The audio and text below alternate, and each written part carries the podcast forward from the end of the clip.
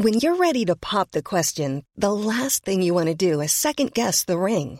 At Bluenile.com, you can design a one of a kind ring with the ease and convenience of shopping online. Choose your diamond and setting. When you find the one, you'll get it delivered right to your door. Go to Bluenile.com and use promo code LISTEN to get $50 off your purchase of $500 or more. That's code LISTEN at Bluenile.com for $50 off your purchase.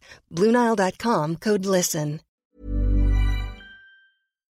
Orgulloso un lunes, un integrante del equipo de recursos humanos me mostraba las fotos de la batucada, cierre de la capacitación de vendedores del sábado.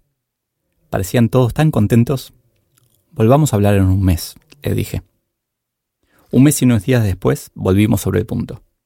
Yo había tenido tiempo de pensar. Si querés que tu crítica construya, tómate tu tiempo y genera el contexto para compartirla. Este es el capítulo ¿Y si los entrenamos mal y se van por eso? Del libro Soy Solo. Más información en soysolo.com.ar. ¿Para qué sirvió esa batucada? Pregunté. Se fueron motivados, me dijo.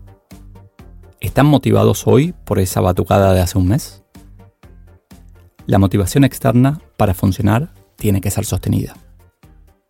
Me malinterpretaron el comentario. O quizás me expliqué mal y no hicieron capacitaciones por un año. Cuando un CEO dice, me gusta el café, su equipo va y compra una plantación. En una encuesta mis lectores me respondieron que en promedio se capacitan 11 horas por semana. Por favor, incluí todo tipo de estudio, aclaré. Me sonó a que es una muestra sesgada, pero entendí mejor cuando hice el histograma. Alrededor de un 20% estudia 20 horas o más a la semana. Bravo, tenemos un grupo de nerds en la audiencia. No soy solo. Volviendo a la batucada, un tiempo después decidí involucrarme más en el tema. Me senté con varias personas del equipo de ventas y les pregunté uno a uno qué capacitación, no importa cuán vieja, te cambió la forma de trabajar. Hubo varias respuestas. Se quedaban pensando en capacitaciones de hace años y también en lo que el gerente general quiere oír. Después de un rato de indagar, no me sorprendió que casi ninguno pudiera marcar una conducta o una habilidad que hubiera cambiado gracias a una inversión en capacitación si una capacitación no genera un cambio permanente, fue inútil. ¿Você fala inglés?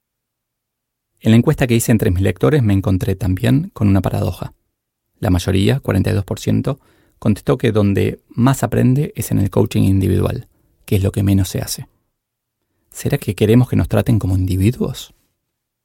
Sin embargo, que nos traten de una manera especial pero sin escucharnos tampoco sirve. Cuando me hice cargo de Staples en Brasil en 2013, me consultaban absolutamente todo. Yo sentía que eran 200 personas que no se animaban a tomar decisiones. Porque pensaban que no tenían que pensar o simplemente porque no me conocían y temían equivocarse. Esos años aprendí algo fundamental del management. Para una organización ser eficiente y rápida, las decisiones deben tomarse lo más abajo de la pirámide posible. Una de las consultas que más me descolocó fue sobre el profesor de inglés individual y a domicilio de un supervisor de ventas.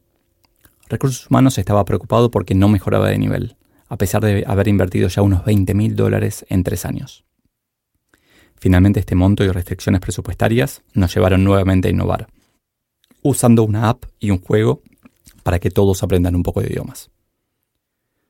Estaba lleno de preguntas. ¿Por qué tanto dinero? ¿Por qué individual? ¿A domicilio? Porque las cigüeñas vienen de París. Pero la principal era otra. Recursos Humanos quería castigar de alguna manera a esta persona por su falta de esfuerzo.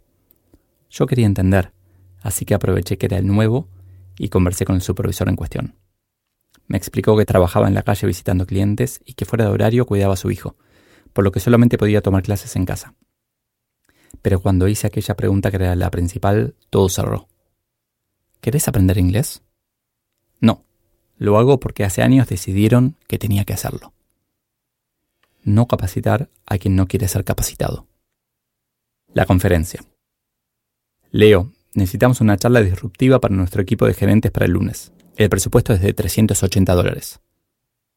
Martín, te faltó un cero. 3.800, ¿no? No. Cuando empecé a dar charlas profesionalmente me encontré con un mercado inexplorado, nuevo y que había que evangelizar pero sobre todo me encontré con un desafío similar al de las capacitaciones. cómo lograr un cambio permanente en el equipo y cuánto vale. Volvamos a aquella batucada de sábado. Comparemos el mundo un año después con y sin ese evento. ¿Cuánto mejoró la empresa o el equipo? Nada. El valor, cero. No importa cuánto sea el costo, no lo vale. Hay básicamente tres formas de colocar precios. Basado en el costo, basado en el mercado o basado en el valor. Y dos están equivocadas. Ahora, supongamos que esa capacitación de ventas, que terminaba en la batucada, hacía a los 10 vendedores 10% más productivos. Esto generaría el ahorro de un vendedor para siempre. Con un poco de ingeniería financiera, dependiendo de la tasa de interés y del riesgo, y calculando el valor actual de todo ese ahorro futuro, tenemos un número inmenso. Cualquier precio para la capacitación menor de ese valor es un negocio positivo para la empresa, siempre que la empresa entienda el valor y el proveedor provea. El precio debe ser función del valor percibido. El valor percibido depende de lo que el cliente entiende que va a recibir. De hecho, aprendí que cada vez que me dicen sos caro, entiendo, no me explicaste bien el valor que das. También entendí que el valor de una conferencia en una empresa no es siempre el que uno cree, y que hay varias opciones. A veces sirve para que el auditorio aprenda algunos conceptos, aprendizaje, o para transmitir una emoción, motivación. Otras para que vuelva a su casa y le cuente a su familia, orgullo. Pero también para que escuchen de otros lo que el management se cansa de repetir o no se anima a decir, comunicación. Constantemente recibo pedidos de ayuda, coaching o asesoramiento, que siempre que puedo doy con placer. Me hace muy bien, aprendo y siento que aporto. A veces me demoro y otras realmente no tengo tiempo o capacidad para ayudar. En esas situaciones me cuesta decir no. Al no decir no a tiempo, estamos prometiendo implícitamente algo. Después no cumplimos. Hace unos meses una persona me pidió un plan para ayudarla a repensar su negocio, lo que implicaba varias reuniones. Cuando hice mi análisis de cuánto valor había, en otras palabras, cuánto podría ayudarla a mejorar su negocio a través de nuestras conversaciones, llegué a algo muy alto. Claro, confío en mi capacidad, además de que era un negocio con potencial. Pero por las conversaciones que tuvimos entendí que, a pesar de que ella también confiaba, no estaba dispuesta a correr el riesgo apostando tanto dinero y como dar descuentos es una forma de bastardear tu trabajo, me enfrenté a una disyuntiva. Cambiaba la forma de ponerle precio o rechazaba el proyecto. Me quedé pensando bastante, de hecho demoré en darle feedback, hasta que decidí ofrecérselo gratis. Si lo cotizaba abajo, ante cualquier otra prioridad, hubiera bajado mi calidad. Es mejor gratis que barato. Gratis da orgullo. Barato lo quita. Es interesante cómo en este capítulo, en donde originalmente hablo sobre capacitación y entrenamiento, y parafraseo algunas citas de, famosas como eh, peor que no capacitarlos y que no capacitarlos es que se vayan, entonces mejor capacitarlos y que se queden, etc. Pero en realidad estaba hablando de pricing, de algo que me apasiona, que es cómo ponerle precio a las cosas.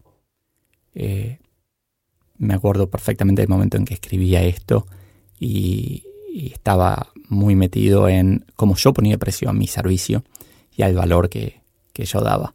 Y es algo que todavía sigo pensando y probablemente seguiré pensando siempre.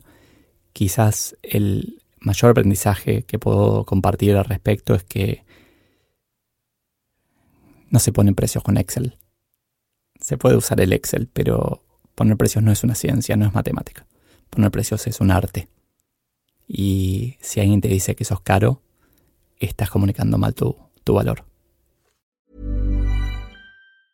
Mom deserves the best, and there's no better place to shop for Mother's Day than Whole Foods Market. They're your destination for unbeatable savings, from premium gifts to show-stopping flowers and irresistible desserts. Start by saving 33% with Prime on all body care and candles. Then get a 15-stem bunch of tulips for just $9.99 each with Prime. Round out Mom's menu with festive rosé, irresistible berry chantilly cake, and more special treats. Come celebrate Mother's Day at Whole Foods Market.